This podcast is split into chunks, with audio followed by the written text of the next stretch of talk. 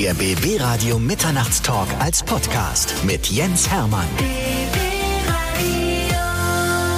Bei mir ist die Queen of German Soul, Joy Dinalani. Herzlich willkommen. Ich freue mich, dass du da bist. Hallo Jens, ich freue mich auch sehr hier zu sein. Ich frage mich, warum das so lange gedauert hat, bis wir endlich mal hier zusammenkommen und über so viele interessante Dinge reden können. Ja, diese Frage kannst nur du beantworten. das stimmt wohl. Ich bin vielleicht selbst schuld an der ganzen Geschichte, wer weiß. Worüber reden wir heute? Wir reden über das neue Album Let Yourself Be Loved. Das ist Album Nummer sieben, wenn ich richtig gezählt habe. Obwohl, wenn man die ganzen Live-Geschichten mhm. noch mitmacht und DVDs, ist es eigentlich deutlich mehr. Wa? Mhm. Aber sieben ist so ein bisschen auch Glückszahl, ne? Ja, das stimmt. So kann man es auf jeden Fall sehen. Und wir reden natürlich über deine unglaublich tolle Geschichte, weil wir sind ja beide Berliner. Mhm. Du bist ein bisschen später zur Welt gekommen und im Westteil der Stadt, ich im Ostteil. Aber die Geschichte, deine Geschichte, die ist so unglaublich spannend. Wir möchten sie gerne hören. Schöneberg geboren, Kreuzberg aufgewachsen. Genau. Ab da übernimmst du bitte. Also genau, ich bin in Schöneberg geboren und äh, zu meiner Einschulung sind wir dann aus einem Altbau in der Kurfürstenstraße 1, legendär muss ich sagen. Das ist heute direkt am Gleis Dreieckpark, der Eingang. Einer der vielen Eingänge. Deshalb der Albumtitel auch zwischendurch. Genau, ja, ganz genau. später drauf. Und dann sind wir äh, nach Kreuzberg 61 gezogen in einen Neubau. Und das war erstmal für mich ein solcher Aufstieg.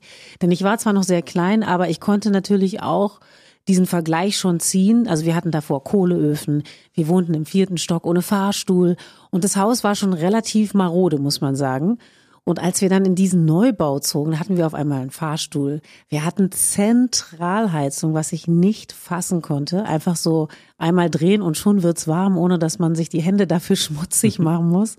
Und wir hatten vor allem, und das fand ich eigentlich das Großartigste, einen Müllschlucker. Etwas, das natürlich wieder völlig aus der Mode gekommen ist, ja. denn wir trennen ja heute den Müll. Aber damals in den 80er Jahren war das die Neuerung schlechthin. Und ja, dann bin ich da also sehr gerne in äh, Kreuzberg aufgewachsen, in diesem besagten Neubau. Und zwar direkt an der Mauer. Unser Spielplatz war ja teilweise auch tatsächlich die Berliner Mauer, denn die war hoch. Und äh, da wir immer verscheucht wurden von unseren Nachbarn, weil wir Ball gespielt hatten gegen die Wände und es zu laut war, sind wir einfach an die Mauer. Da ist der Ball nicht rübergeflogen, weil es eben hoch war und wir haben auch niemanden gestört. Aber es ist nicht verrückt? Verrückt, ne? Du konntest schon mal rübergucken in unseren dunklen Osten. Obwohl so dunkel war es ja da nicht. Am, der Mauerstreifen selbst war ja ziemlich hell. Ne? Der war hell und wir sind auch tatsächlich, dadurch, dass wir eben an dieser Mauer aufwuchsen, gab es ja auch immer diese Aussichtsplattform und da sind wir ständig hochgelaufen und haben dann rübergeschaut und die Leute, die nicht in Berlin groß geworden sind, oder im Westteil der Stadt groß geworden sind zu Zeiten der Mauer, die haben vielleicht die Vorstellung, dass man darüber schaut und dann war man im Leben der anderen drin, aber es war natürlich überhaupt nicht so. Man schaute eigentlich auf diesen Mauerstreifen und dann war erstmal gar nichts. Es war einfach Brache, Brache, Brache, bis die Stadt Ostberlin überhaupt losging. Das heißt also, wir haben nur Soldaten gesehen und keine Bewohner der Stadt. Dazu mussten wir dann über den Checkpoint Charlie einreisen, was wir auch getan haben, immer mal wieder in den Intershop. Du bist aus dem Westen in den Osten gefahren, um im Intershop einzukaufen? Ja, natürlich. Nein, warum denn das? Ja, ich, also unser Vater legte Wert darauf, dass wir nicht nur sozusagen, ja, dass wir nicht nur äh, an einer Mauer groß werden, sondern dass wir auch irgendwie uns zum Teil der Geschichte machen und auch ein Gefühl dafür bekommen, wie es auf der anderen Seite der Stadt aussieht. Und ähm, dazu kann ich dir auch noch was sagen. Ja, erzähle. ja. Also das ist so interessant, wie ich das empfunden habe. In meiner Erinnerung war es auf jeden Fall schon so, dass es architektonisch an vielen Stellen natürlich gleich war, denn auch äh, wie es im Westen noch Altbauten gab, die nicht zerbombt wurden, gab es die natürlich auch äh, in Ostberlin. Aber die Fassaden sahen anders aus. Also die waren nicht so, äh, ich sag mal, frisch angestrichen, sondern sie waren häufig doch noch sehr grau mhm. geblieben. Und wir hatten ja, wie ich gerade schon erwähnte, auch einen Kohleofen, aber es gab schon sehr viel Zentralheizung. Das heißt, der Geruch in der Stadt im Westen war anders als der Geruch im Osten, im Winter, muss ich dazu aber auch sagen. Im Winter roch es in Berlin Ost einfach stärker nach Kohle als in Berlin West. Das stimmt. Grau ja. war die dominierende Farbe und der Geruch nach Rauch war allgegenwärtig. So sind wir aufgewachsen. Aber dann kennst du auch den Geruch des Intershops. Ja. Weil den Geruch gab es zum Beispiel im Westen ja nicht, weil ja, diese Kombination von Sachen, die man da kaufen konnte, das war einmalig, oder? Also ich fand es auf jeden Fall, ich war auch so, äh, ich fand es auch immer interessant, warum mein Vater da so gern einkaufen ging. Ich, ich glaube, das war für ihn wirklich eher sozusagen als Teilnahme an an dem, an dem allgemeinen Leben, das wir vor und hinter der Mauer geführt haben. Nicht, weil er jetzt unbedingt was brauchte. Und äh, ich bin da immer nur eher so ein bisschen mitgelaufen und habe mich so, er hat Rotkäppchen-Sekt zum Beispiel gekauft, obwohl mein Vater nie Sekt getrunken hat. So, also das mhm. war, keine Ahnung. Zigaretten hat er auch nicht geraucht, also ich weiß nicht, was, was hattest du noch so Intershop-mäßig in Erinnerung? Was gab es da? Für uns so? gab es ja alles, was es nicht gab. Also wir hatten angefangen von der Jeans über die Tafel Schokolade, über Kaffee, äh, Deo-Spray, Schallplatten. Bei uns gab es ja in der DDR nur Lizenzschallplatten. Mhm. Und da war auch nicht alles drauf. Also wenn du eine bestimmte Platte haben wolltest, musstest du die im Intershop kaufen oder von der Oma mitbringen lassen. Wow. Ja. Siehst du, und so, so diese Erinnerung habe ich gar nicht an den Intershop, dass es also dann doch eine solche Vielfalt an, an Ware gab toll, interessant, irgendwie auch verrückt, einfach auch, auch retrospektiv total verrückt, oder? So. Also wir wie wir als Berliner so groß wurden auf den jeweils anderen Enden der Stadt. Wir haben im Prinzip nicht weit auseinander gewohnt. Mhm. Also es waren 15 Kilometer Luftlinie zwischen dir und mir. Ja. Und wir sind in völlig verschiedenen Systemen aufgewachsen. Ja. Unfassbar, ne? Irre. Oh. Dein Vater aus Südafrika mhm. und hat eine deutsche Mama geheiratet. Mhm. Und äh, dementsprechend bist du zweisprachig aufgewachsen und auch mit den verschiedenen Kulturen. Und was ich richtig toll finde und was mich sehr inspiriert hat und was bei mir ähnlich war, die große Schallplattensammlung. Erzähl mal bitte was über die Schallplattensammlung deines Vaters, weil die ist ja nun maßgebend verantwortlich für deinen Erfolg, ne? Ja, also mein Vater ist ein großer Musikliebhaber. Und das ist so interessant. Ich muss ganz kurz ausholen, weil mein Vater ist ja ziemlich alt heute oder sehr betagt. Also er ist nicht so alt, aber er ist schon irgendwie sehr stark gealtert. Und man muss ihn oft so aktivieren, auch in Gesprächen. Dann ist er manchmal total da und dann driftet er auch so ein bisschen weg. Aber was immer funktioniert bei meinem Vater ist, mit ihm singen, alte Jazzlieder zum Beispiel, kann er sofort mitsingen, weiß er den Text auch. Und also nur um zu sagen, er liebt Musik so sehr und hat wirklich auch viel Geld ausgegeben für Schallplatten. Der hat quasi jedes Wochenende Platten gekauft und kam dann mit seinen neuen Schätzen nach Hause, hat sie vorgespielt und der hatte wirklich hunderte, hunderte, hunderte von Platten, Jazz, Funk, Soul. Und nicht nur hat er die Platten aufgelegt, sondern er hat sie uns auch auflegen lassen, wenn er gerade nicht da war. Also er war einfach großzügig damit und es war ihm auch nicht so wichtig, ob da ein Kratzer drin ist oder nicht. Ihm war, glaube ich, wichtiger, dass wir einfach Musik hören, wenn es uns danach verlangt. Und wir sind sechs Kinder und ich war so das eine Kind, was einfach sich sehr, sehr intensiv mit seiner Schallplattensammlung auseinandergesetzt hat. Das heißt also, ich saß ganz viel oft vor seinen Platten, auch bevor ich lesen konnte noch, habe ich die Platten rausgezogen. Und das Format war auch einfach so und ist es immer noch so schön von Vinyl, so große Formate wo man dann so das Artwork so richtig schön anschauen kann und äh, und und ich habe dann weiß ich noch als Kind die Platten immer rausgezogen und je nach sozusagen äh, Kraft Aussage des Artworks habe ich dann die Platten aufgelegt ohne zu wissen wer die eigentlich sind und so habe ich diese Musik kennengelernt und lieben gelernt. Das vereint uns so ein bisschen, die Liebe zum Vinyl. Deshalb ist auch die Erklärung dafür, warum du dein eigenes siebtes neues Album Let Yourself Be Loved so gefeiert hast, als es als Vinyl bei dir zu Hause ankam. Ich habe mir nämlich den Clip angeguckt. Du hast das wirklich zelebriert und hast jede Einzelheit und jedes Detail erklärt. Ich dachte, genau so mache ich das auch, weil es gibt so Tage, an denen ich mir einfach eine Platte auflege, mhm. weil dieses Gefühl, eine Platte aus dem Cover zu nehmen, auf den Plattenspieler zu legen und zu wissen, das geht nur 20 Minuten, setzt hier entspannt daneben mit dem Rotwein und guckst zu. Oh, Geil, oder? Gänsehaut, oder? Ich krieg wirklich gerade Gänsehaut.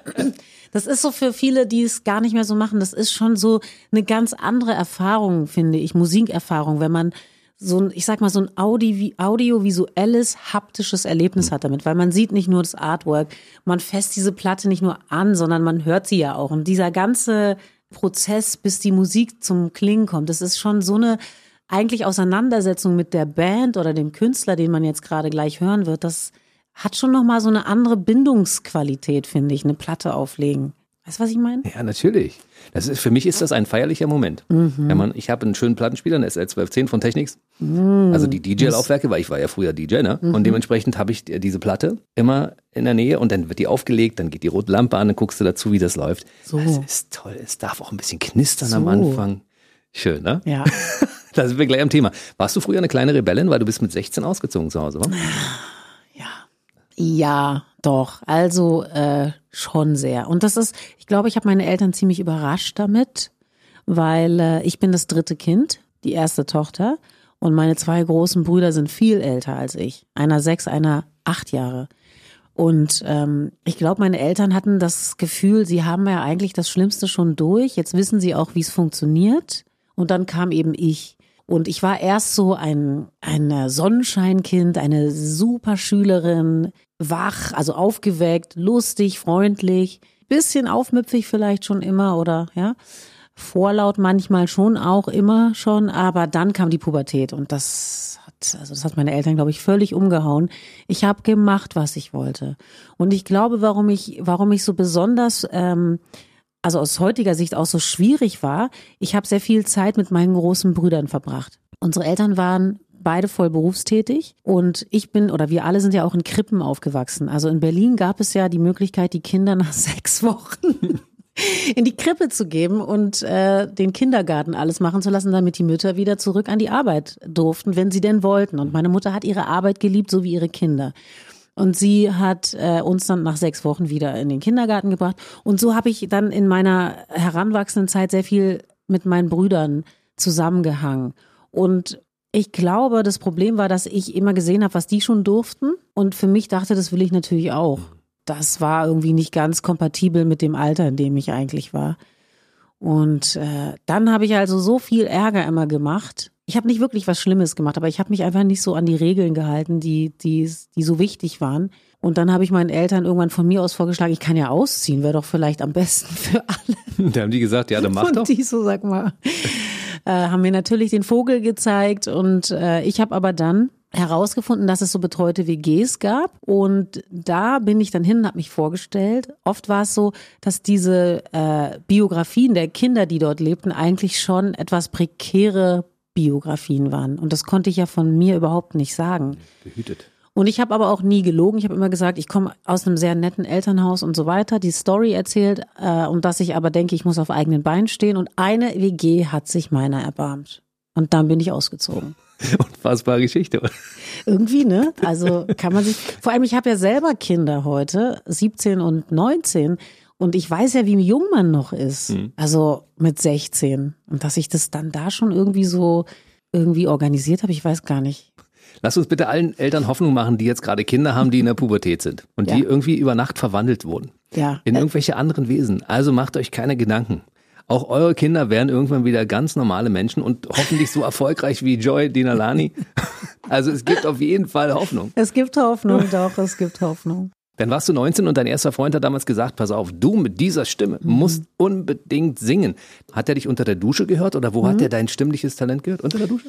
Unter, überall. Also ich singe ja immer und auch immer schon. Und äh, das heißt also, ähm, er hat mich singen hören und äh, hat dann irgendwie gedacht, er muss mich mal darauf aufmerksam machen. Und ich habe immer mal auch mit diesem Gedanken gespielt, vielleicht was mit Gesang zu machen, aber ich komme ja noch aus dieser Zeit vor den Home Studios. Heutzutage haben ja alle ihre Rechner zu Hause und nehmen sich selbst auf und es gibt unheimlich gute Möglichkeiten, mit wenig Geld was ganz Tolles zu produzieren, unabhängig zu sein dabei. Und in der Zeit, in der ich so jung war, äh, war eigentlich das Musikmachen entweder gebunden an eine Band, ne? also entweder man musste eine Band haben, um mit der dann live zu spielen, oder du brauchtest eigentlich einen Plattenvertrag. Und beides war irgendwie relativ weit weg. Und dieser eine besagte Freund hat dann aber äh, mir eine Band empfohlen, die nach einer weiblichen Sängerin suchten. Und dann bin ich dahin und von dem Moment an war es irgendwie auch klar. So richtig gut ist es aber anfangs nicht gelaufen, also nicht so, wie du wolltest, ne? Ja. Da ist irgendwas schief gegangen. Ja, also ähm, also die ersten zwei Jahre, würde ich sagen, habe ich mich erstmal gesucht, gesanglich und auch, was will ich überhaupt darstellen, was ist mein Sound, meine Richtung und äh, habe dann so in verschiedenen Bands auch gesungen und dann gab es eine Begegnung mit einem Manager, der mir einen Plattenvertrag angeboten hat und ich habe diesen Vertrag äh, unterzeichnet, weil ja, also ich stand so an diesem Scheideweg. Soll ich jetzt eine akademische Karriere einschlagen? Denn mein Abitur habe ich ja immerhin auch noch Mit gemacht. 22. Mhm. Oh ja, Mann, ey, du weißt ein bisschen stolz, viel ja? von mir, du. Alles. Ja, ja, genau. Also ganz genau. Also spät, aber ich hab's gemacht und, und ich muss dazu auch sagen, ich war ja nie nicht in der Schule. Also das ist ja auch das Krasse eigentlich an meinem Schulweg, dass ich nie irgendwann mal ausgesetzt habe, sondern ich war immer da. Und äh, nach dem Abitur habe ich dann also auch studiert tatsächlich verschiedene Sachen und war aber irgendwie nicht so sicher, äh, ob das mein Weg ist. Und als dann dieser Vorschlag kam, einen Plattenvertrag zu unterzeichnen, war das natürlich irgendwie die, die Lösung. Weil dann irgendwie auch klar war, das, was ich mache, das hat irgendwie Hand und Fuß, denn nicht nur ich finde das gut oder die Band, in dem ich mich bewege, sondern auch eine größere Industrie, die Sie wollen nicht zu uns. Sie wollen nicht Oder? zu Haben- uns. Nein, nein, nein, nein, du- ich habe hab sie nicht gerufen. Hast du falsch geparkt? Oder die Nein. sind hier ganz scharf worden. Nee. Und ähm, das war irgendwie so ganz gut, weil die haben mir die Entscheidung abgenommen mit der akademischen Laufbahn. Aber das, was ich dort gemacht habe, war nicht so ganz, was mir vorschwebte. Das war auch nicht schlecht, das war so Popmusik. Das war schon, war schon gut gemacht alles. Aber es war nicht das, was ich von mir aus gemacht hätte. Und da ist eigentlich auch schon das Problem. Du musstest dich verbiegen. Ich habe mich verbogen Hm. und ich habe mich aber sehr schlecht verbogen. Also man kann sich ja manchmal auch auf Kompromisse einlassen und geht dann den ganzen Hm. Weg. Ich war darin aber irgendwie nicht gut. Es hat mir einfach nicht gefallen, was zu machen, wohinter ich nicht stehen kann und entsprechend war ich dann auch gelaunt und dann habe ich äh, einen A&R getroffen. Also das ist jemand, der sozusagen, A&R sind ja sozusagen, steht für Artist and Repertoire. Das sind Leute in Plattenfirmen, die sich kümmern zum Beispiel um die musikalische Entwicklung des Künstlers, der unter Vertrag steht. Ne? Die machen alles Mögliche möglich und äh, beraten sich mit einem. Und die kann man, die kann man, äh, mit denen kann man sprechen, man muss es aber auch nicht. Und diese eine A&R aber, der hatte irgendwie was für mich übrig. Ich glaube, der wusste musikalisch überhaupt nichts mit mir anzufangen. Weil ich war ja immer schon. Soul-Fan und es war, muss man sich überlegen, so in den späten 90er Jahren einfach nicht der Sound. Und das ist es ja auch nicht geworden, so wirklich, hier in Deutschland. Und äh, aber er hatte irgendwie das Gefühl, da ist was. Und der hat mich dann gefragt, Mensch, Joy, was kann ich denn für dich tun? Wie kann ich dir helfen? So, was möchtest du denn? Dann habe ich gesagt, ja, ich will halt Soul, Hip-Hop, R&B machen. Das ist, wo ich mich sehe. Und dann hat er gesagt, ja, dann musst du doch nach Stuttgart. Und dann hat er mich nach Stuttgart geschickt und da war er dann äh, auch Freundeskreis und Afrop, also da waren einfach schon so ganz viele so so kleine Zellen, die irgendwie gerade im Begriff waren, auch wirklich große Erfolge zu feiern. Und ich war bei einem DJ, DJ Tomilla, der macht ganz viel auch heute noch mit Michi Beck und Und auch mit Afrop. und mit Afrop, ganz genau. Und der hat Robbes, also wir nennen Afrop ja Robbe, ne, als seine Freunde. Also und, und der hat, äh, glaube ich, äh, viel gemacht, auch von Robbes erster Platte, Rolle mit Hip-Hop. Und mit dem habe ich dann gearbeitet und das war das Schönste, was mir bis dahin passiert ist. Weil ich habe nicht nur in der Band mehr gesungen, also das war cool in der Band zu singen, aber ich habe so den Sound gemacht, den ich liebe. R&B, Soul, also und vor allem, was ich wollte. Und die haben mir da wirklich alles so hingelegt, wie ich es mir gewünscht habe. Das waren Produzenten, also Miller und noch ein anderer Peter Hoff. Das hatte ich bis dahin noch nie so erlebt. Also Leute, die sich einer Sache dienlich machen, die einfach Musik lieben und die Künstler lieben und die keine Egos haben bei der Arbeit, sondern die einfach versuchen, auf Augenhöhe zu kommen mit den Künstlern. Das war so eine wunderbare Erfahrung. Und soll ich noch weiter erzählen? Natürlich. Ich rede hier ohne Punkt und Nee, Komma. mach mal, deshalb bist du doch hier.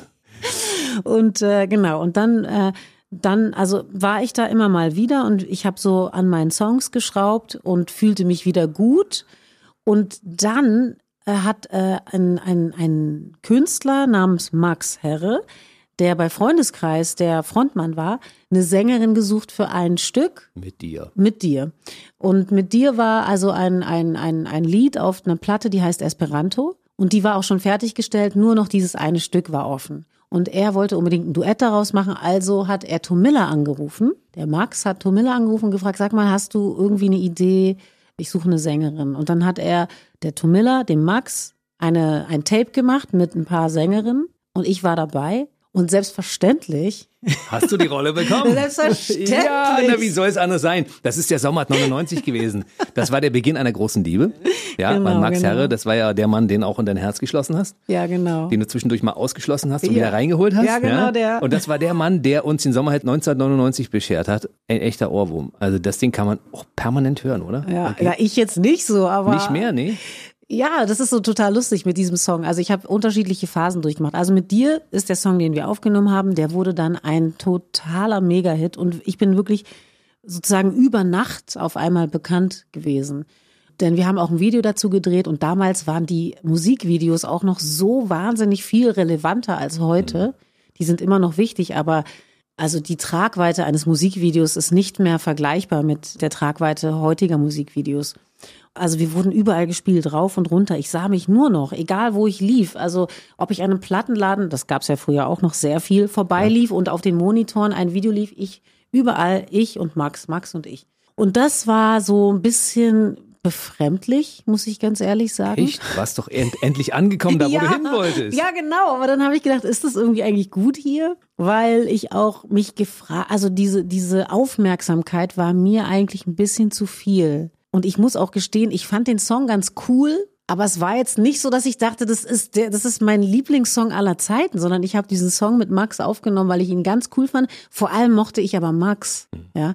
Und äh, und dass dieser Song dann so irgendwie diese Rolle gespielt hat äh, bei uns auf dem Musikmarkt, so das habe ich wirklich nicht kommen sehen, gar nicht kommen sehen. Und ich glaube Max auch nicht, ehrlich gesagt. Und dann das Problem ein wenig war ja auch, dass wir nicht nur auf der Leinwand ein Paar waren, ne, sondern Ja, wir waren real. ja auch im realen Leben zusammen. Und das hat so eine Hysterie ausgelöst bei, bei den Menschen oder den Fans, sage ich jetzt Bei mal mir auch. vorsichtig. Ja.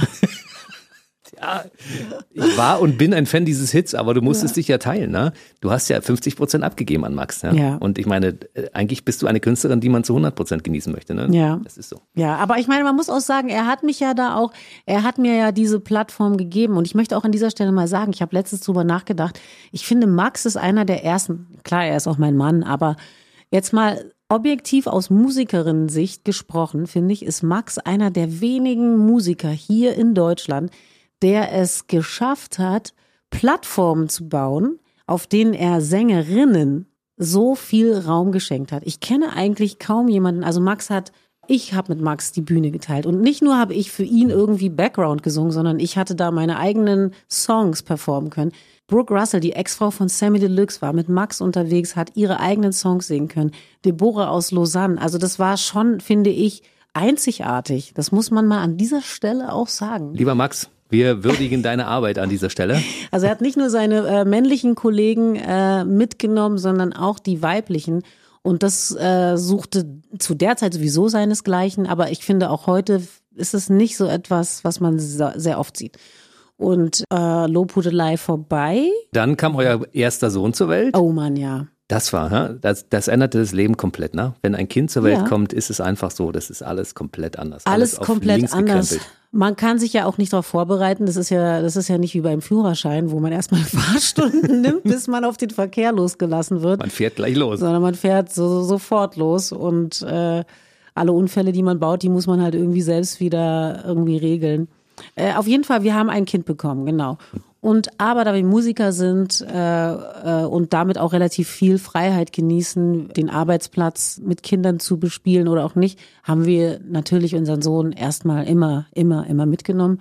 Und meine erste Platte Mamani habe ich ja auch aufgenommen mit einer Nanny im Studio. Da habe ich auch noch gestillt. Also ich habe es auch nie so nah an mich rankommen lassen in dem Sinne und hatte meine Mutter als großes Vorbild, die ja eben nach sechs Wochen ihre Kinder schon in die Krippen wieder geschickt hat. Das gab's bei dir nicht. Äh, nee, das gab's nicht, aber es gab immer so diese Vorstellung von, man kann sich verwirklichen, man muss sich Möglichkeiten schaffen, wenn die gegeben sind. Das ist ja die Voraussetzung, weil natürlich haben nicht alle die Möglichkeit zu arbeiten und Kinder zu haben parallel. Das ist auch völlig klar. Aber wenn sich diese Möglichkeiten auftun, dann braucht man auch keine Ausrede verwenden. Wenn man Lust hat zu arbeiten und das kombinieren kann, dann ist das irgendwie eine schöne Sache. Und äh, ich konnte das nun mal eben. Ich war in der Lage, das zu tun und ich habe es sehr genossen. Also zu arbeiten und Mama zu sein. Und trotzdem noch auf die Suche nach deinen Wurzeln zu gehen, weil du Mhm. bist ja dann auch nach Südafrika gereist und hast mal geguckt, was da so los ist, das Land deiner Vorfahren quasi erobert und äh, für dich auch entdeckt und hast viele Kontakte zu afrikanischen Musikern geknüpft, Mhm. Ja. die auch dann in den nächsten Jahren deiner Karriere immer wieder auftauchten, weil Mhm. du natürlich gesagt hast, dafür habe ich Verwendung. Ja, zum Beispiel unbedingt Yuma Sekela, der große, große Jazz-Trompeter, der, ich glaube, letztes Jahr verstorben ist, der mit Miriam Makeba verheiratet war und der sich immer mein Onkel genannt hat, weil er mit meinem Vater zusammen aufwuchs und die als kleine Kinder eigentlich wie Brüder waren. Der wohnte auch zeitweilig bei den Eltern meines Vaters. Und das waren so Begegnungen, die waren total wertvoll. Die waren nicht nur musikalisch wertvoll, die haben mich natürlich aber auch familiär weitergebracht, weil die Geschichten, die mein Vater erzählt hat über äh, seine Familie hier, also die er uns erzählt hat, das ist immer ein Blick gewesen darauf. Und ich fand es gut, dann nach Südafrika zu gehen und mit verschiedenen Leuten über ein und dieselbe Geschichte zu sprechen, weil dann hast du einen ganzen Kanon auf einmal. Und es ist dann mehrstimmig und daraus kannst du noch mehr Filtrat dann letztlich irgendwie das destillieren. Boah. Wahnsinn, ne? Familie ist dir auch sehr, sehr wichtig. Du hast ja auch für Teile deiner Familie auch Lieder geschrieben, unter anderem für deinen Vater. Wenn du jetzt die, die Coverversion von damals mit ihm singst, ist er da auch wieder, weil du hast gesagt, der ist schon in einem Alter, wo er bestimmte Dinge vergisst. Mhm. Kann er sich daran erinnern, dass du für ihn einen Song gesungen hast? Ja. Und für deinen Sohn hast du auch angeschrieben. Ne? Ja, ja, auf jeden Fall. Ich schreibe ständig für meine Familie irgendwelche. Cool. So eine Mutter möchte man gerne haben, die Songs schreibt für einen. Meine kann das nicht, aber die ist auch toll.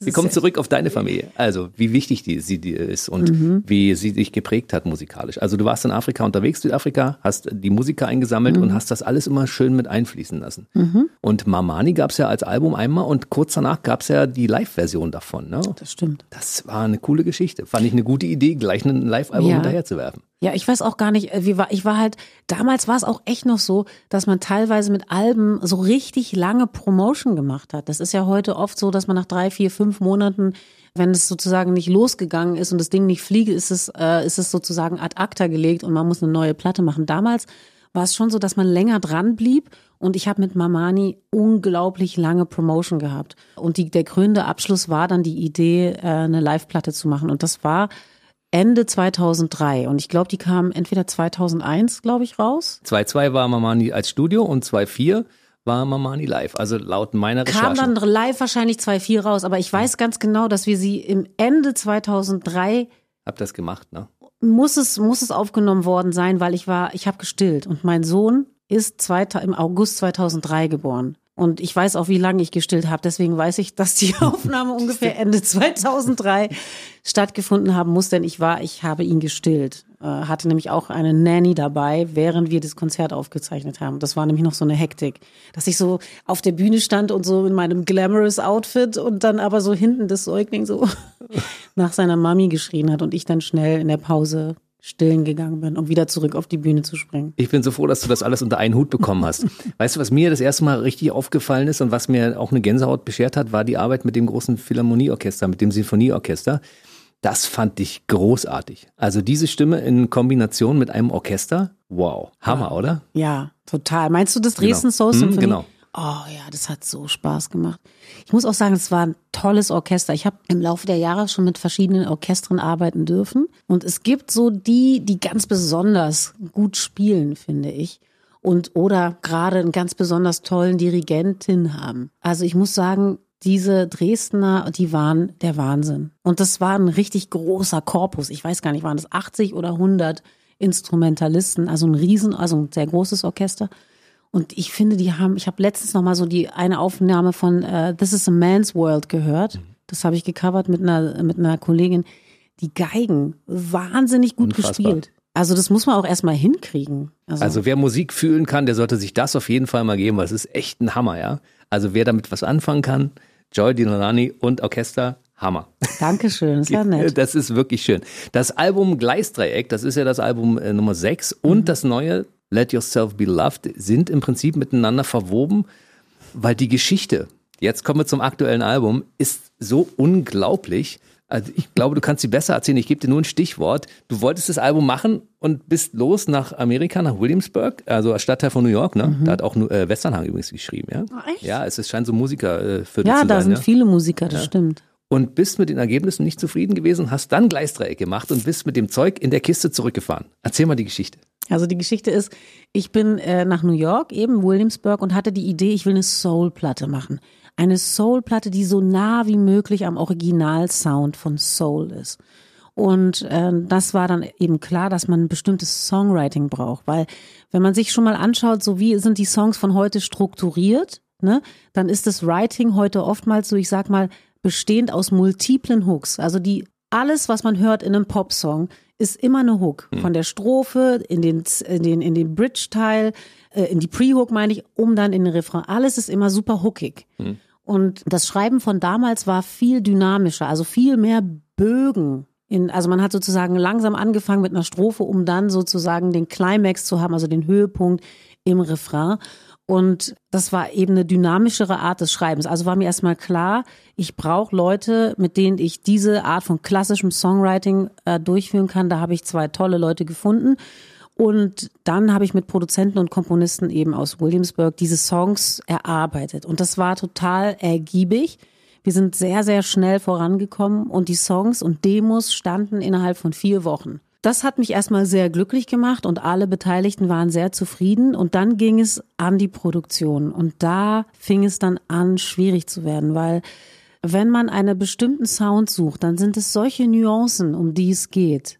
Ja, und ich glaube, man braucht ein tiefes musikalisches Wissen und Verständnis von einem bestimmten Zeitraum, den man abbilden will, wenn man nicht gerade selber in der Zeit lebt. Wenn man woanders hingeht und sagt, ich will klingen wie 1950, 60, 70, egal.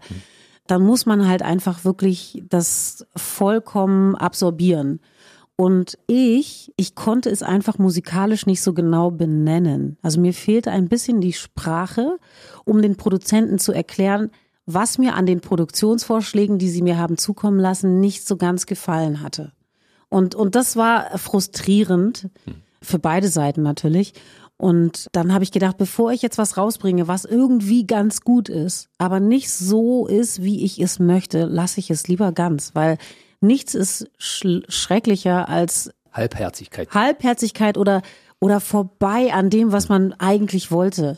Das finde ich irgendwie, ist für mich keine Option. Also habe ich gedacht, dann kann ich es nicht machen und habe es beiseite gelegt und habe was ganz anderes begonnen, nämlich Gleisdreieck. Das hat eine, das eine hat mit dem anderen ja gar nichts zu tun. Es sind wirklich so zwei Welten musikalisch. Auch Deutsch und Englisch und so. Ne? Deutsch und Englisch und überhaupt auch ein ganz anderer Songwriting-Ansatz, andere Sounds, viel mehr im Jetzt. Also Gleis Dreieck war zeitgeistiger äh, als jetzt Let Yourself Be Love ist. Und äh, genau, dann war Gleis Dreieck fertig, die Kampagne, und dann bin ich nochmal zurück an die Songs und dachte so, vielleicht soll ich es doch nochmal versuchen. Aber wenn, dann nur mit der richtigen Person. Und wer kann das sein? Den hast du in deinem Freundeskreis gefunden, in Anführungszeichen. Das ne? ist wirklich hart, muss ich sagen. Also, und das ist doch so oft Ja. so, dass die Dinge, die so nah liegen, einfach übersehen werden. Also ich meine, Roberto Di Gioia ist dann der Produzent geworden für, für Let Yourself Be Loved und mit Roberto arbeite ich seit zehn Jahren. Das können wir anmerken, das ist einer der, der bekanntesten Jazzpianisten der Welt. Ne? Mhm. Der hat schon mit, mit allem gearbeitet, was Rang und Namen hat auf der Welt. Ne? Tatsächlich, und der erzählt es immer eigentlich so auf ganz leisen Füßen. Und ich glaube, das ist auch immer so leise, weil in der Welt, in der er auch unterwegs ist, also so in der Popwelt, kennen viele Leute diese Jazzgrößen gar nicht, von denen er manchmal erzählt. Aber das ist schon legendär. Und dann dachte ich so, naja, also Roberto ist doch vielleicht der Richtige. Der kennt diesen Sound, der kennt diese Zeit, der kennt, der kennt, der kennt sich da einfach von innen nach außen aus mit. Hab ihm diesen Vorschlag gemacht, ob er Lust hat, sich mal diese Songs anzuhören. Und ich sag dir, innerhalb von einer Woche hatte ich fünf Demos, die so unglaublich gut waren, dass, dass wir von dem Moment an anfingen, an der Platte zu arbeiten. Und das war auch wieder eine der schönsten Zusammenarbeiten, an die ich mich in den letzten Jahren zumindest erinnern kann. Warum in die Ferne schweifen, wenn das Gute liegt so nah da? Da Ja. ist äh, jemand um die Ecke, der das alles kann und drauf hat. Ja. Manchmal sieht man den Wald vor lauter Bäumen nicht und das ist komisch. Ne? Und der hat sogar einen Original-Bass hatte geholt aus der Schweiz. Ne? Ein Instrument aus der Zeit, in der damals diese Musik hätte theoretisch entstehen können. Ja, genau. Wenn du sie damals schon geschrieben hättest. Genau, also er hat gesagt, liebe Joy, das ist alles cool, aber wir können nicht die Produktion beginnen ohne ein bestimmtes Instrument. Das Instrument muss ein Fender Precision Bass sein. Ohne den Fender Precision Bass müssen wir nicht anfangen. Der klingt so wie die Funk Brothers. Ganz genau. Und Funk Brothers, James Jamerson hat ja bei den Funk Brothers auch äh, Bass gespielt. Er ist der totale James Jamerson-Fan und ist dann nach Bern gefahren, weil nur dort er diesen Fender Precision finden konnte und ist dann in den Zug gestiegen, hat den ausprobiert und ist dann wieder damit zurückgekommen, rief mich an, meinte, jetzt können wir anfangen. Und er spielt ja auch Bass. Also er ist ja nicht nur einer der größten Jazzpianisten, er hat ja auch auf meiner ganzen Platte Bass gespielt. Der spielt wie, also der ist ein, ich sag mal, Genie. Er ist geniös, Er- er sagen ist- wir mal so. genau, Er ist geniös. Ja. Und dann war dieses Instrument da, das heißt, es konnte losgehen. Mhm. Und du hast die Songs gehört, die fünf, die er dir geschickt hat, hast gesagt, das sind sie, so stelle ich mir das vor. Und dann Mhm. hast du dir auch ein paar Gastmusiker geholt, unter anderem einen Texaner. Ich habe eure Story da gesehen im Internet, Mhm. wie ihr euch gegenseitig die Story erzählt habt. Das ist ja auch ein begnadeter Sänger, ein Kirchenchorsänger ist das. Unglaublicher Typ. C.S. Armstrong. Armstrong, Und ich ja. meine, mit dem Namen muss man natürlich singen können, ist völlig klar. Ne? Armstrong auf jeden Fall. Entweder landet man auf dem Mond oder man singt geil. So, genau. Auf jeden Fall muss man Superlativen abliefern. Ist ein tolles Album geworden. Danke. Jetzt erzähle ich dir meine Geschichte dazu. Also ich äh, habe mir das Album mitgenommen, bin nach Hause gefahren, wollte es im Auto hören. Ging nicht. Habe ich gedacht, okay, ich wollte an dem Abend ein bisschen Sport machen, habe ich gedacht, dann höre ich es beim Sport an, ging nicht. Ich habe festgestellt, dieses Album hat für mich so diesen Stempel VIP-Album, das muss man sich anhören, wenn man da wirklich auch Lust und Zeit drauf hat. Das heißt, ich habe mich mit einem Glas Wein hingesetzt, so ein bisschen abgedunkelt und dann habe ich das Album genossen. Es handelt ja viel von Liebe, das ist ganz toll. Und ich hatte verschiedene Assoziationen. Also äh, Assoziation eins große Stadt, vielleicht in Amerika, Blick über die Stadt, so, so ein Zimmer, so ein bisschen abgedunkelt, ich im weißen Hemd festlich gekleidet mit einem richtig schicken Rotwein mit meinem, mit meinem Lieblingsmenschen und dann diese Musik dazu. Das hat so was Festliches, ja. Oder ich äh, gucke gerade die äh, aktuelle Staffel von NCIS New Orleans, spielt im French Quarter in New Orleans und da gibt es äh, diese kleinen Bars immer, ne? Mhm. wo verschiedene Live-Formationen spielen und auch das hatte ich so vor Augen, wo du, das sitzt dann in so einem Licht, so ein bisschen äh, Rauch auf der Bühne, so eine kleine Band, Joy Delaney vorne auf der, auf der Bühne, dazu so, so eine kleine Big Band. Das waren so meine Eindrücke. Und mein absoluter Favorit ist Top of Your Love. Den finde ich richtig geil. Danke. Der holt mich ab, da hebe ich zehn Zentimeter ab und denke, super. So, ich bin fertig.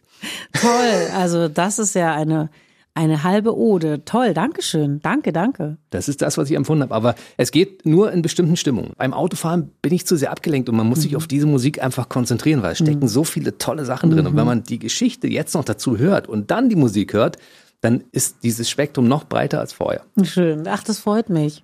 Also ich finde, es ist auf jeden Fall eine Platte, die irgendwie vielleicht was Umarmendes hat. Die, die ist nicht böse oder die ist nicht irgendwie enttäuscht oder die ist nicht hart oder sowas. Und das sind natürlich auch alles Gefühle, die wir Künstler auch verarbeiten in unserer, in unserer Musik. Das ist ja auch vollkommen logisch und all diese Gefühle müssen auch Platz finden. Aber ich finde, es ist jetzt auf dieser Let Yourself Be Love Platte nicht so, nicht so vordergründig. Und ich wusste auch nicht, als ich die Platte geschrieben habe, dass ich mich so viel mit der Liebe beschäftigt habe, sondern ich habe einfach geschrieben, was, äh, was mir wichtig war. Und als die Songs dann da standen und ich dann mal auf die Arbeitstitel schaute, habe ich gedacht, wow, also Liebe scheint ja das, das Thema Dominierendes Thema, zu sein. definitiv, ja. Mhm. Das ist doch wichtig, wenn Liebe dir so viel bedeutet. Ich meine, was wollen wir auf dieser Welt, ne? Wir wollen die perfekte Liebe. Alle, immer in allen mhm. Bereichen. Das ist so, da kann man nichts gegen tun. Mhm. Du hast ja nur schon verschiedene Konzerte gegeben. Auch mit dem neuen Album hast du schon ein Konzert im Metropol gespielt, ne? Und ich glaube, so ist das im Metropoltheater mit der Musik, die du machen wolltest, vergleichbar mit dem Konzert im Tränenpalast, wo du mit deinen Brüdern gespielt hast? Das sind so, glaube ich, so emotionale Konzerte, die man sich so merkt. Ne? Hm. Das ist total so. Also ich meine, was ich äh, aber schon sagen muss, also Metropol, das war ja so ein Livestream. Das heißt also, wir haben konzertanten Moment geschaffen ohne Publikum. Hm. Und das ist einfach irgendwie, auch wenn man in einem großartigen Musikhaus steht, da fehlt Entschuldigung, da, da, das ist nicht vergleichbar mhm. mit, mit diesem klassischen Austausch zwischen Künstlern und Publikum. Das ist sowas von unmittelbar, was passiert, wenn ich Menschen vor mir habe. Und ich brauche die ja auch. Ich brauche ja die Menschen, um irgendwie, also als Antrieb. Das ist so wie mit der Liebe. Man, man sucht ja irgendwie eine Bestätigung. Und ähm, man denkt ja auch irgendwie so ein Stück weit nach, während, während man spielt. Also es ist jetzt nicht so, dass ich ein Konzert gebe und dann denke ich nur, aber natürlich empfange ich genauso Energien zurück, wie ich versuche, sie auch auszusenden. Und das ist auch total wichtig für uns Künstler, weil uns das irgendwie hilft, auch eine bessere Show zu spielen. Und wenn die nicht da sind, die Leute, dann muss man das alles aus sich selbst herausholen. Man muss sich sehr viel vorstellen. Und äh, das geht schon irgendwie auch, aber das macht eine Anstrengung, die eigentlich nicht so sinnvoll ist, finde ich. Und äh, deswegen das Tränenpalastkonzert war aus vielerlei Hinsicht natürlich sehr viel emotionaler. Es war der Abschluss einer Kampagne. Es ist äh, eine, eine Frau, mit der ich sehr eng gearbeitet habe, die war sehr krank geworden in der Zeit und äh, kämpfte eigentlich um ihr Leben, während ich auf der Bühne stand. Also es waren sehr, sehr viele Emotionen. Sie hat überlebt, sie, es geht ihr gut heute, aber es war irgendwie viel. Und dann waren natürlich im Publikum auch viele meiner Freunde und Familie dabei, mein Vater war dabei. Also der ist ja heute nicht mehr da. Wenn ich jetzt in so einen Tränenpalast gehe, dann das ist viel zu anstrengend für ihn und äh, und äh, das ist natürlich nicht vergleichbar, ne? So. Aber du hast auf jeden Fall während der Corona-Zeit eine Möglichkeit geschaffen, den Leuten überhaupt Musik zugänglich zu machen und dann noch in so einer äh, Location. Mhm. Und vielleicht kannst du das ja nochmal reproduzieren, irgendwann, wenn Corona vorbei ist, dann mit Publikum. Das wäre so schön. Und äh, es, es wäre überhaupt schön, wenn wir bald wüssten, ob wir wieder und wann wir wieder live spielen können, weil was man auch nicht außer Acht lassen darf, ist so, die Musik, die wir machen, das ist so, ich glaube, viele Leute haben immer so die Vorstellung, Musiker, die in der Öffentlichkeit stehen oder im Fernsehen sind, die sind reich, denen geht's gut, die müssen nicht arbeiten. Das stimmt natürlich überhaupt nicht. Das hm. hat ja überhaupt nichts mit unserer Realität zu tun. Und wir verkaufen ja auch letztlich gar nicht mehr viele Platten. Das ist ja auch so etwas, was, glaube ich, die Leute nicht so wirklich auf dem Schirm haben, weil alles streamen. Wenige kaufen noch physisch das Produkt oder kaufen auch nicht einen Download-Link, sondern die streamen einfach. Und äh, das ist natürlich irgendwie auch die Möglichkeit, die uns geboten wird. Also nutzt man sie. Aber das ist schwierig. Was kommt beim Künstler überhaupt noch an? Wenig. Also wenig. wenig. bis gar nichts zum mhm. Beispiel. Außer die, die ganz, ganz oben mitspielen, ist es eigentlich eine ganz diffuse, diffuse Nummer für uns.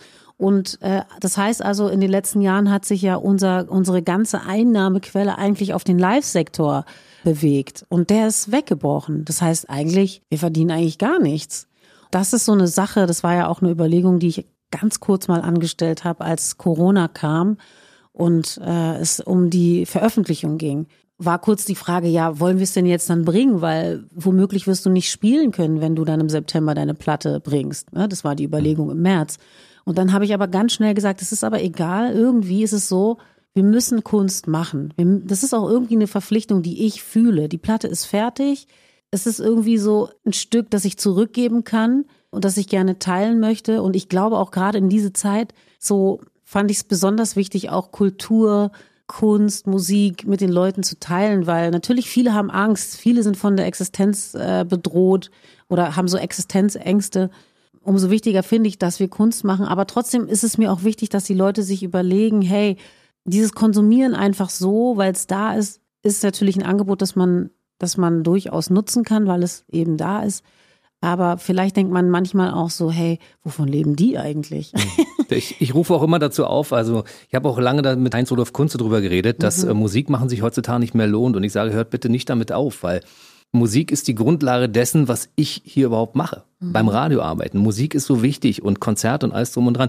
Leute, kauft Alben. Unbedingt. Das ist wichtig, weil die Künstler, die die Musik für uns schaffen, die müssen von irgendetwas leben. Mhm. Ja? Und es ist ja auch so, wenn wir nichts einspielen, sozusagen, dann werden wir gedroppt. Also das heißt sozusagen, die Künstler, die Platten produzieren können, weil sie Budgets bekommen von Plattenfirmen, aber keine Platten verkaufen, sind natürlich irgendwie auch eine Belastung für eine Plattenfirma. Das heißt, naja, vielleicht macht man nach zwei, drei Platten, sagt dann die Plattenfirma, hey, wir finden dich toll, aber irgendwie, wir können es nicht weiter so tragen. Dann verlieren sich diese Künstler und die Musik wird immer spitzer. Also weißt du, was ich meine? Ja. Also das, was wir sozusagen hören, wird immer eintöniger. Es ist wie so eine ein, Monokultur. Und es ist ein Teufelskreis für mhm. euch. Wenn man da reingerät, muss man aufpassen, ja, weil man dann ganz schnell auch rausfliegen kann und dann ist man weg vom Fenster. Genau. Und das wollen wir nicht. Und ähm, deshalb nochmal der Hinweis. Also, let yourself be loved.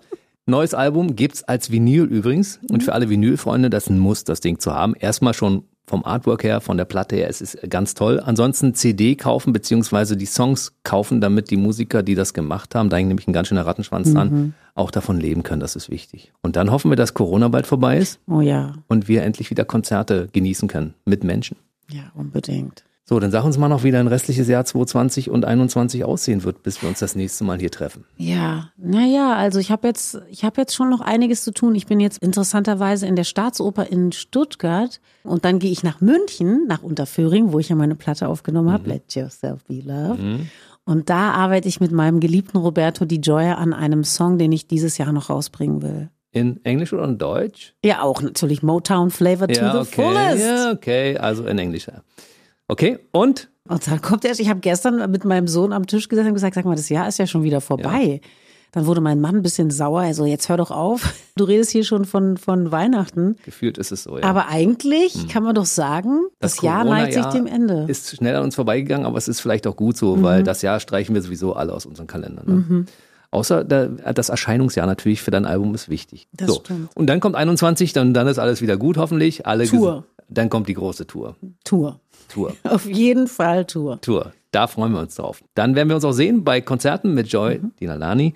Ich habe mich sehr gefreut, dass du heute da warst. Es war ein tolles Gespräch und ich habe äh, viel, viel Spaß gehabt. Ich auch, muss ich sagen. Vielen, vielen Dank. Sehen wir uns bald wieder? Mhm, auf jeden Fall, wenn du mich einlädst, definitiv. Oder du kommst zu meinem Konzert, musst du Bescheid geben, ja. setze ich dich auf die Liste, Bruder. Bin ich dabei, Schwester. Dankeschön. Tschüss. Tschüss. Der BB Radio Mitternachtstalk. Jede Nacht ab 0 Uhr. Und der neueste Podcast jeden Mittwoch.